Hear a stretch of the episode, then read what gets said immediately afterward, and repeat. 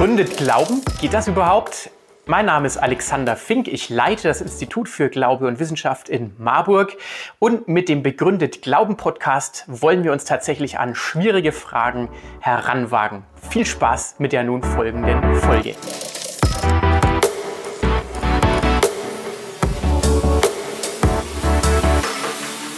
Gott ja, aber warum Jesus? Das ist eine Frage, die ich relativ oft höre, weil es doch auch in unserer restlichen säkularen Kultur noch ganz, ganz viele Menschen gibt, die sagen, doch irgendwie glaube ich schon, irgendwie an Gott, irgendwie an eine höhere Macht. Und ich finde das auch was Positives, was Wichtiges, bedeutet mir was, verbinde ich Gutes mit, ähm, Schutz, Kraft, Trost, irgendwie sowas. Und Jesus, ja, habe ich auch nicht unbedingt was dagegen, aber der muss vielleicht auch nicht unbedingt sein. Also viele denken sich, geht doch auch ohne. Vielleicht ist Jesus ein Name Gottes oder ein Weg, ihm zu begegnen, aber eigentlich, es geht auch ohne ihn und überhaupt die, die immer so auf Jesus rumreiten, wird das nicht sogar fanatisch, wird das nicht sogar gefährlich. Kann man nicht alles, was man mit Jesus hat, auch ohne ihn haben und dabei dann vielleicht noch sogar toleranter bleiben. Und ich finde das eine sehr wichtige Frage und möchte heute versuchen zu zeigen, warum Jesus einen ganz, ganz dramatischen Unterschied macht. Und ich möchte damit anfangen, hm, dass ich glaube, dass das, was wir uns unter Gott vorstellen, viel unklarer ist, als man manchmal so denkt. Ich behaupte, Gott ist eine sehr, sehr unklare Vokabel. Manche verbinden sehr Positives damit, manche ganz Schwammiges, so Gott wabert irgendwie überall und deswegen sollen wir es alle lieb haben oder so ähnlich. Manche verbinden sehr Negatives damit und ich behaupte, dass die Vokabel und auch die Vorstellung von Gott das überhaupt noch gar nicht klären kann. Also schon ein kurzer Blick in die Geschichte der Religion zeigt so viele Unterschiede, so viele dramatische Unterschiede von dem Hammer von Thor, der irgendwie da reinhaut. Da habe ich gelesen, dass er demnächst bei Volvo im Scheinwerfer wieder auftaucht. Thors Hammer als so irgendwie Gottes Symbol, bis zum Kreuz Christi, bis zu gar nichts Gegenständliches, bis zu ganz viele oder das ist so dermaßen unterschiedlich, dass man beim besten Willen kaum auf einen gemeinsamen Nenner kommt. Ich glaube, Gott ist in sich noch nicht klar. Und Gott hat als Begründung herhalten dürfen oder müssen für ganz große Heldentaten, für wunderbare Dinge, für Reformen, ups, los, Reformen, von denen wir alle profitieren, ob wir an ihn glauben oder nicht. Und Gott hat inspiriert zu Kunstwerken, die Jahrhunderte oder Jahrtausende überdauern. Und zugleich und auch wurden im Namen Gottes die schlimmsten Verbrechen begangen, die übelsten Ideologien verbreitet. Und natürlich war Gott und Religion auch mal Opium fürs Volk. Ich würde nicht sagen, Gott ist ein gutes Wort. Gott ist ein unbestimmtes Wort. Und vielleicht kann man sogar sagen, das hat der Herr Soziologe Ulrich Beck mal einen Aufsatz geschrieben, Gott ist gefährlich. Ich habe jetzt mal Gott eigenständig in Anführungsstriche gesetzt, weil ich nicht sagen will, der wahre Gott ist gefährlich, aber ich will sagen, die Vorstellung von Gott, die kann durchaus gefährlich sein. In diesem Aufsatz geht es um Politik und Zusammenleben in der Gesellschaft und Ausgrenzung und so weiter. Aber ich würde es noch weiterziehen. Auch im ganz Persönlichen kann die Vorstellung von Gott sehr gefährlich sein. Und vielleicht machen sich manche Menschen, die so sagen, ja, Gott ist irgendwie schön und so ein bisschen davon klar, machen sich vielleicht nicht ganz richtig klar, was das eigentlich für dramatische Konsequenzen hat, wenn es einen Gott gibt. Und das möchte ich jetzt mal ein bisschen ausführen. Vielleicht wird es ein bisschen düster. Ähm, ich verspreche, es wird dann wieder heller. Aber zum Beispiel, wenn es wirklich einen Gott gibt, dann kann ihm keiner von uns entkommen. Das ist nicht so billig. Da kann man zwar versuchen wegzulaufen, aber es ist dann eben nicht egal, ob ich weglaufe oder nicht. Dann laufe ich von der entscheidenden Größe weg. Oft habe ich den Eindruck bei Gesprächen über Gott, dass so ein Ton drin ist, so mein Gott, dein Gott, mein sowieso, wie bei so einem Handyvertrag. Und ich mache das so, ach mal gucken, jetzt wechsle ich mal wieder. Mein Vodafone kann man auch irgendwo sich einloggen, weil hier natürlich diese Marketing-Leute versuchen, uns das so nahe zu bringen, als wären wir das eigentlich. Nur, wenn es Gott wirklich gibt, dann klappt das nicht. Dann haben wir keinen Anspruch zu sagen, meiner, deiner und irgendwie so locker dann die Verträge zu wechseln. Da mag man drüber streiten, welcher der richtige ist. Es wird aber trotzdem so sein, dass es einen gibt. Ich möchte das Bild mal so verwenden. In diesem schrecklichen Konflikt in der Ukraine ist ja relativ zu Beginn noch da ein Verkehrsflugzeug abgeschossen worden. Jetzt kann man lange spekulieren, wer war das? Und das hängt von allem Möglichen ab. Vielleicht politische Prägung, wenn man eher anti-amerikanisch ist, sagt man, ah, das werden bestimmt die Ukrainer gewesen sein. Wenn man eher anti-russisch ist, wird man sagen, ah, das waren vielleicht die Russen direkt oder die Separatisten, die sie unterstützt haben und so weiter. Und vielleicht werden wir uns nicht einig, vielleicht raten wir herum. Das ändert aber nichts daran, dass es diesen einen oder diese Gruppe von Menschen gibt, die es tatsächlich war. Ob wir es rausfinden, ist eine andere Frage. Ob wir es wissen können, ist eine andere Frage. Aber es gibt die. Irgendjemand hat da diese Rakete abgefeuert. Vielleicht war es Unfall, war es ein Versehen oder es war Absicht. Jedenfalls, es gibt ihn. Und so, glaube ich, muss man das am Ende auch bei Gott konsequent sehen. Wenn es ihn gibt, dann ist er, hängt er nicht davon ab, was wir uns von ihm denken, sondern er ist da. Viele Menschen versuchen dem ein bisschen auszuweichen und sagen, ah, das ist aber, das ist sperrig und ist das nicht am Ende auch dann so eine Besserwisserei? Die einen wollen den anderen erzählen, wie es ist. Ich habe einen besseren Vorschlag, sagen viele. Viele sagen, vielleicht hat jeder für sich Recht. Also die Christen für sich haben Recht, die Muslime haben für sich Recht, die Juden, vielleicht auch noch die Kommunisten oder die Atheisten. Jeder soll für sich denken, was seine Religion ihm so sagt, soll machen, was seine Religion fordert, aber dann eben die anderen in Ruhe lassen. Ein Vorschlag, wo man sagt, das ist auch viel friedlicher und dann haben wir nicht so Übergriffe und keinen Konflikt. Das ist doch eigentlich eine praktische Lösung. Jeder sagt, du mach für dich, was du willst, ich mach meins und er macht seins und dann sind wir alle fein raus. Das Problem ist nur, es funktioniert schon theoretisch nicht. Denn wer das durchführen will, der sagt ja, jeder Gruppe, ihr müsst unter euch bleiben, ihr dürft nur den anderen nichts sagen.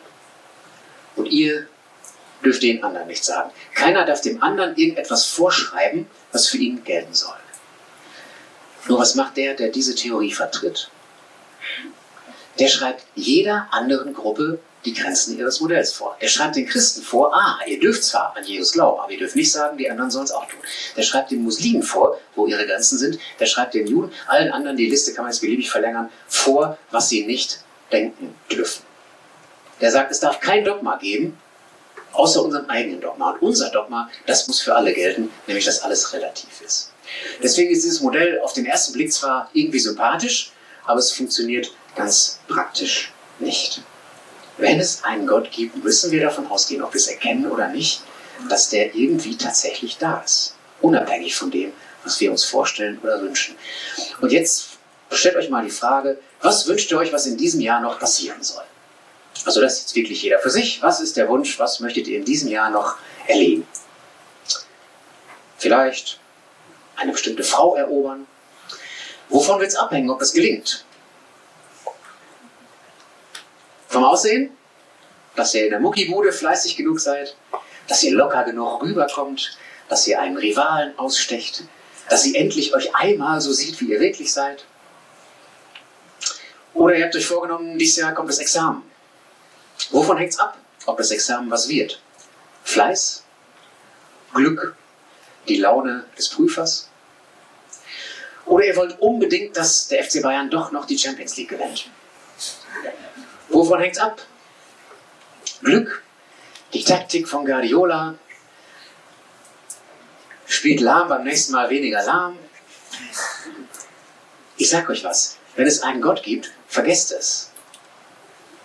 Alle diese Dinge kommen dann nicht an diesen Gott vorbei. Es hängt mit, mindestens mit von diesem Gott ab. Und selbst wenn er großzügig ist und sagt, ich überlasse das eigenen Prozessen, dann ist es immer noch seine Wahl, ob er das tut oder nicht. Nichts davon wird wahr, wenn ein Gott das nicht will. Und alles davon kann wahr werden, wenn er es will. Es ist nicht so einfach, wenn es wirklich einen Gott gibt, dann ist es ein, ein Block, um den wir nicht drum kommen. Es sagen vielleicht manche, ja Moment, aber im Buddhismus gibt es ja gar keinen Gott. Da kann man es doch anders lösen. Vielleicht, aber da gibt es eben dann sozusagen Regeln, kosmische Gesetze und die sind genauso festgegeben.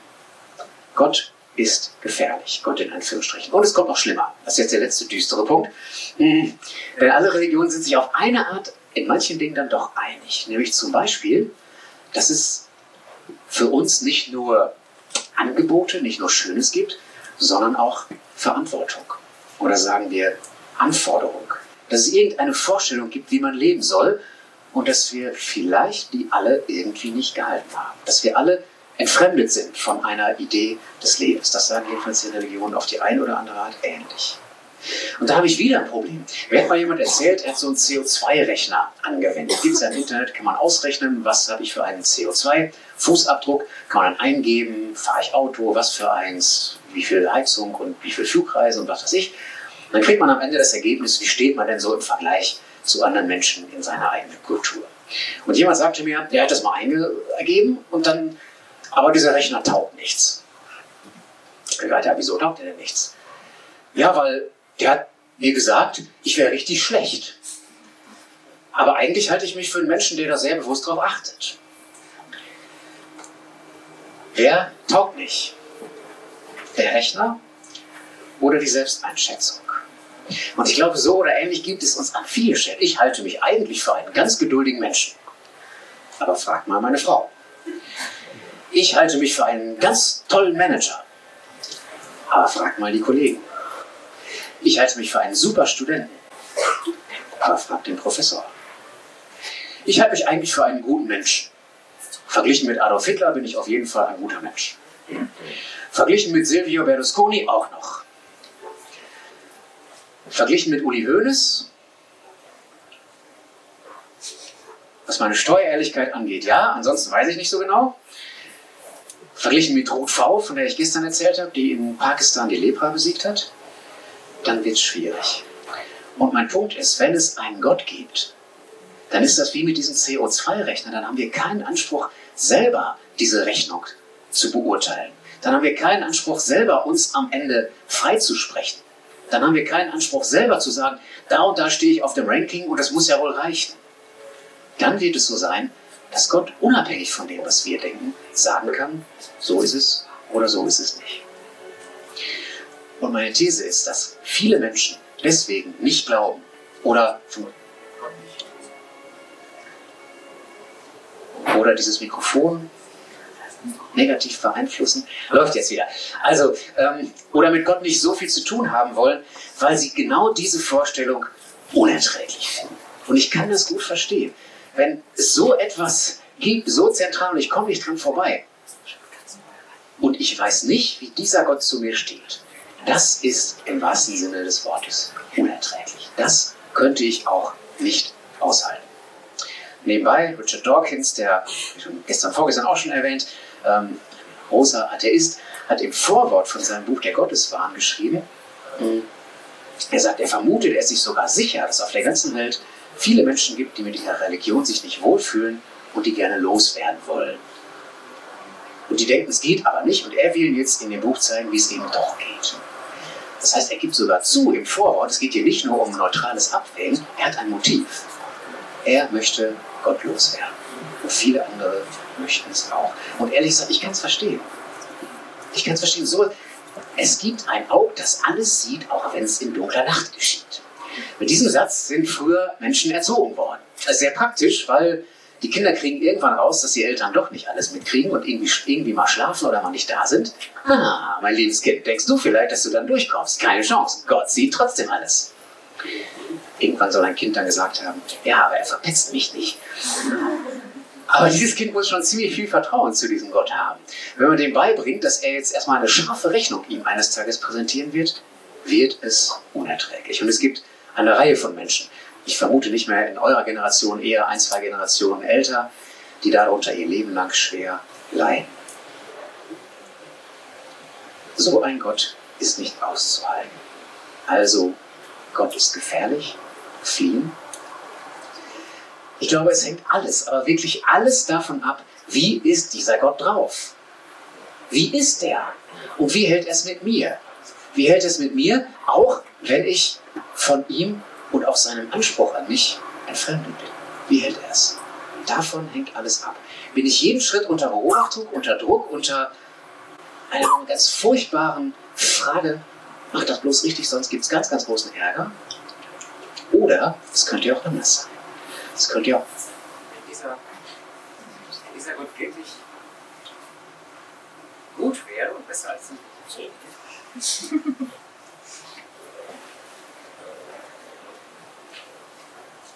Ah, so. Das ist das hoffentlich gut. Ich lese mal hier, geht vielleicht besser. Also, angenommen, dieser Gott wäre wirklich gut. Er würde es wirklich gut mit mir meinen. Dann könnte das die Lage vollkommen umdrehen. Da wäre es kein schrecklicher Druck, sondern wäre es etwas Wunderbares, zu wissen, dass er mich jeden Moment sieht. Und wie ist es nun? Wie kriegen wir das raus? Ich meine, wie bist du drauf? Ich kann dich fragen, mit dir sprechen. Wie ist Uli Hoeneß drauf? Ich kann ihn vielleicht im Gefängnis besuchen. Aber Gott, wie finden wir das denn raus? Ich glaube, da gibt es so eine Art rote Linie, über die wir mit unseren Mitteln nicht rüberkommen. Das ist so wie ähnlich wie mit diesen, dieser Geschichte in der Ukraine. Ich krieg's mit meinen Mitteln nicht raus, was da passiert ist. Wir stehen drunter und können debattieren. Es gibt aber einen, der es weiß. Es gibt letztlich nur einen, der es sicher wissen kann. Und der, das ist Gott selber. Das ist so wie der, der in der Ukraine dieses Flugzeug abgeschossen hat, wer auch immer es war, der weiß es. Gott selber, der weiß es. Und der kann es uns sagen. Und ihr stellt euch mal vor, es wäre so, dass dieser Gott tatsächlich Interesse an uns hat. Was müssten wir dann erwarten oder erhoffen? Ich glaube, wenn ich mich für Leute interessiere, irgendwann fahre ich mal dahin. Also man kann telefonieren, Briefe schreiben, skypen, sonst was.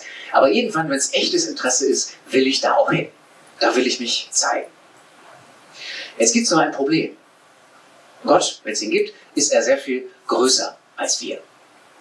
Ewiger, unendlicher, unsichtbarer, stärker, weiser, klüger, alles.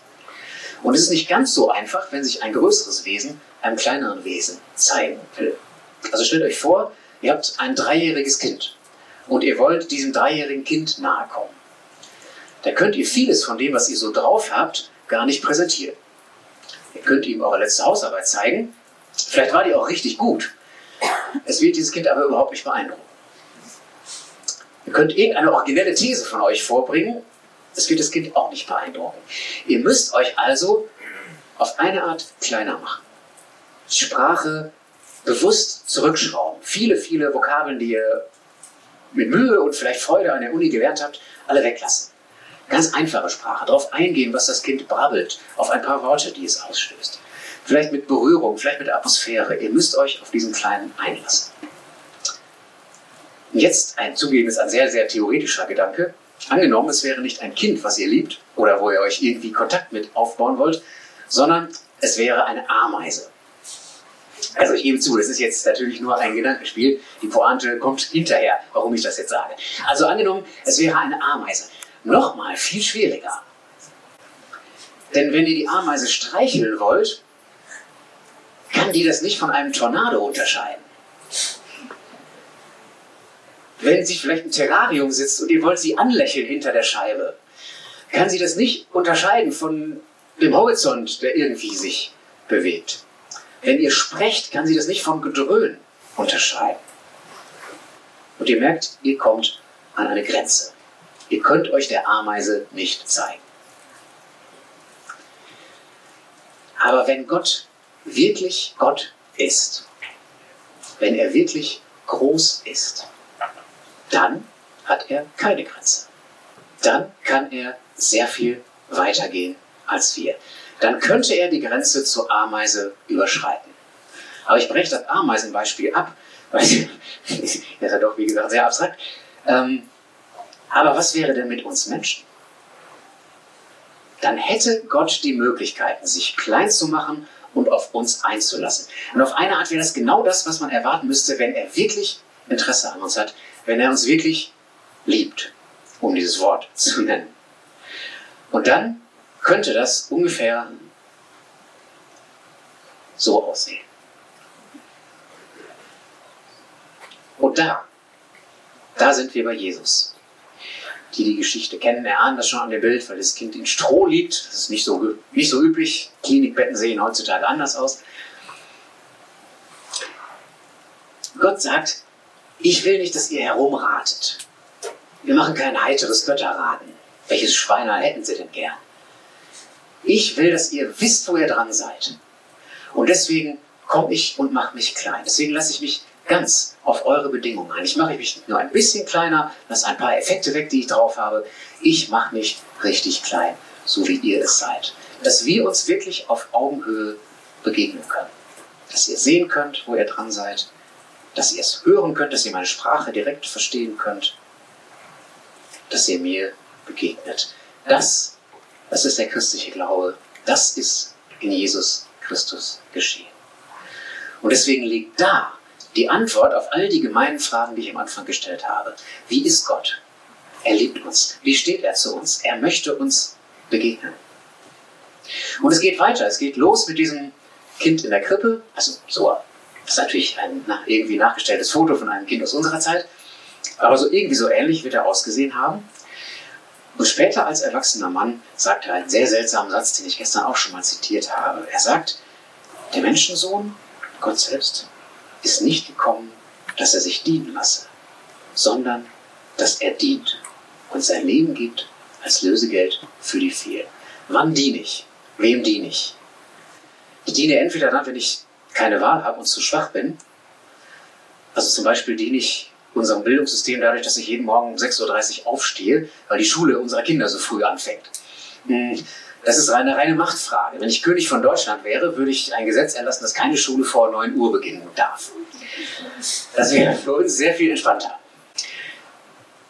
Leider habe ich diese Macht nicht. Hm, ich bin halt klein und habe wenig Einfluss, also muss ich dienen und um 6.30 Uhr raus. Das ist die eine Möglichkeit, warum man dient. Man hat einfach keine Wahl. Es gibt einen anderen Grund, warum man dient. Und dieser Grund ist, Liebe. Liebe. Wenn zum Beispiel unsere Kinder Durchfall haben, kümmere ich mich trotzdem um sie und mache sie sogar sauber, obwohl ich mich anstecken kann. Das ist auch schon ein paar Mal passiert. Ich spare euch die Details. Ist nicht schön. Ich könnte ganz theoretisch, vielleicht könnten wir es uns sogar leisten, ein Au-pair-Mädchen einzustellen. Dann müssen wir auf ein paar Sachen verzichten, aber vielleicht werden wir es irgendwie hinbekommen, zur Not mit Kredit. Aber ich will das ja gar nicht, dass ich irgendwie ein Konzept aufbaue, meine Kinder möglichst wenig zu sehen. Wenn ich jemanden liebe, dann lege ich es ja nicht darauf an, ihn möglichst wenig zu sehen, sondern dann gehört der Dienst mit dazu.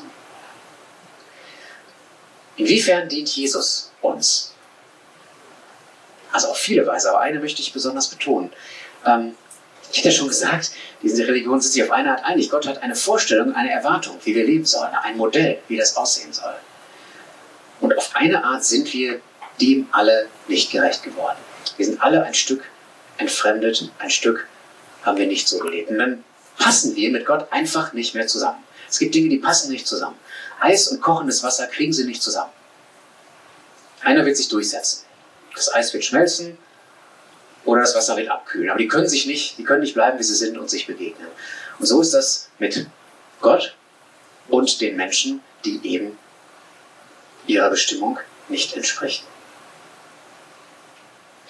Wenn Gott aber Liebe ist, dann müssten wir erwarten und dann können wir hoffen und dann dürfen wir hoffen, dass er sich damit nicht zufrieden gibt und nicht sagt, okay, raus, Pech gehabt, sondern dass er einen Weg sucht, wie wir doch wieder zusammenfinden können.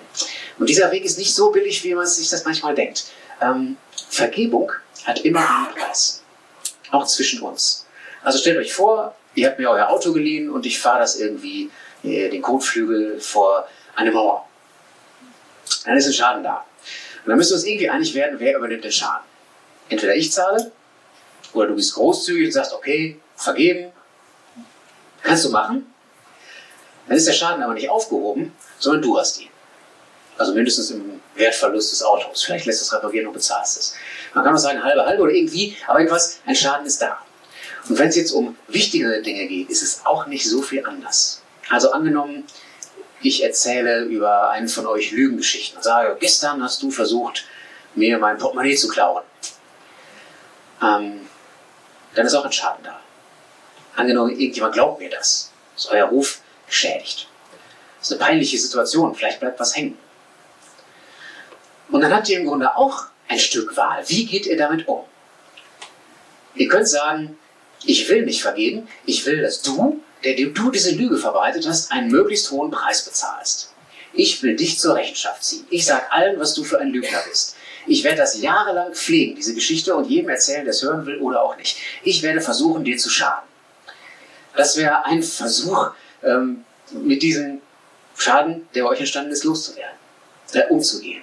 Ihr könnt auch sagen, ich bin großzügig, ich will vergeben. Und trotzdem geht das nicht einfach so. Trotzdem wird es euch Schmerzen bereiten. Ihr müsst damit leben, dass ihr verletzt worden seid. Ihr habt ein Problem in euch. Vergebung geht nie einfach so, schnipp, weg ist es. Und bei Gott ist es nicht anders. Auch bei ihm bleibt das. Bei ihm bleibt dieses Nein gegenüber Menschen, die Menschen fertig machen, was irgendwo hin muss. Da bleibt dieser Schmerz, der irgendwo hin muss. Da bleibt dieses, dieses dunkle Zeug, sage ich mal, was irgendwo hin muss. Und in Jesus löst er das so, dass er diesen Schmerz in sich selbst löst. Dass er den Preis nicht uns auflegt, sondern sich selber. Und dafür steht der Tod Jesu, indem er das wegträgt, entsorgt, was uns von Gott trennt. Und spätestens da sehen wir noch einmal deutlicher, wie Gott nicht nur allgemein ist, sondern wie er selbst da noch zu uns ist, wo wir seinen Ansprüchen nicht genügen. So viele Menschen und in so vielen Religionen haben wir die Vorstellung, einen ganz mühsamen Weg abarbeiten mit Opfern, mit allen möglichen Dingen, um dann am Ende vielleicht anzukommen. Das ist oft beinahe so das Wesen von Religion. Und Jesus sagt, vergesst das, nichts davon. Ihr habt keinen langen, mühsamen Weg. Ich sorge dafür, dass es jetzt schon geht. Ich sorge dafür, dass ihr jetzt frei seid, dass ihr jetzt Vergebung habt, die ewig gilt. So ist Gott wirklich. Und wenn man es so rumsieht, dann ist das ganz, ganz wunderbar, dass er uns jede Minute sieht. Dann ist es ganz wunderbar, dass wir an ihm nicht vorbeikommen. Ich finde, das ist einer der, der größten, mit der größte Trost in meinem Leben, dass ich weiß, ich gehöre ihm in jeder Situation. Statt mal, mir ist mal irgendwie ziemlich schlecht, war mal wieder Liebeskummer, ist schon ziemlich lange her. Ähm, und ich war so richtig geknickt und stand am Bahnhof und der Zug fuhr rein und ich dachte, also habe ich keinen Witz, ich dachte, nee, springen werde ich nicht, das ist jetzt für mich keine Option, aber wenn der hinter mich jetzt stößt, nehme ich es ihm nicht besonders übel. Und plötzlich sagt einer, ach, hallo Volker. Ich drehe mich um und ein ehemaliger WG-Bewohner, mit dem ich mal zusammen gewohnt habe, spricht mich an. Der ist da geschickt vom Himmel. Wir plaudern zehn Minuten, das Gespräch ist gar nicht besonders tiefschürfend, dann steigt er irgendwie wieder aus oder so. Aber es reichte für mich, um zu wissen, hey, du bist nicht alleine, du bist nicht vergessen. Und in dem Moment dachte ich, wie wunderbar ist das zu wissen, dass es keine einzige Sekunde gibt, wo Gott mich nicht sieht. Wie wunderbar ist es, das zu wissen und das zu haben. Das ist das Schönste im Leben. Und, aber dass er mich mit Liebe ansieht, dass er mich, mir vergeben hat, dass er mir wirklich Gutes will, das weiß ich durch Jesus. Er sagt mir, dass Gott wirklich mein Vater ist. Das Wort Vater ist ja für viele etwas ambivalent, weil wir alle menschliche Väter haben oder hatten. Bei manchen ist das Verhältnis gut, bei manchen mittelmäßig, bei manchen auch richtig schlecht. Und trotzdem glaube ich, es ist so eine Art, ja, selbst wenn das Verhältnis schlecht war, irgendwie so eine Art Sehnsuchtswort. Dass da doch jemand ist, der wenigstens ab und zu mal stolz auf uns ist. Dass da jemand ist, der uns ja, am Anfang über uns steht und Ja zu uns sagt. Jemand ist, der uns mal kuschelt, aber auch mal herausfordert. Papa muss einem auch das Fahrradfahren beibringen. Dass wir so jemanden haben und Jesus sagt, den habt ihr im Himmel. Den hat jeder Mensch im Himmel, egal wie der menschliche Vater ist oder war. Der ist für euch da. Das haben wir durch Jesus. Und es ist eben einfach nicht wahr, dass alle Religionen zu diesem Ergebnis kommen. Das stimmt einfach nicht, dass man, jeder, der irgendwie das Wort Gott in den Mund nimmt, am Ende dabei rauskommt. Das stimmt nicht. Im Buddhismus zum Beispiel, da wird zwar auch, da sind manche ethische Vorstellungen ähnlich, haben wir gestern schon drüber gesprochen, Hingabe, Dienst, Liebe, das kann als Forderung oder so ähnlich sein. Aber im Kern gibt es gar keinen persönlichen Gott. Und ein S, ein Gesetz, eine Regel, die Schwerkraft, die kann eigentlich nicht lieben. Ich brauche jemanden, eine Person, die liebt. Insofern ist es etwas anderes. Ich habe da nicht diesen, der mich liebt. Und ähm, bei den Muslimen, ich habe schon mal eine Debatte unter Muslimen erlebt, wo die sich darüber gestritten haben, ob man Allah Vater nennen darf oder nicht. Einer sagte ja und hat auch irgendeinen Text zitiert, einen traditionellen, wo das erlaubt war. Im Koran steht es nicht. Und die anderen sagten, nee, nee, nee, darf man nicht, will ich auch nicht, ist uns viel zu intim. Es ist nicht wahr, dass jeder Mensch, der irgendwie religiös ist, zu diesem Ergebnis kommt. Zu diesem Ergebnis kommt man durch Jesus.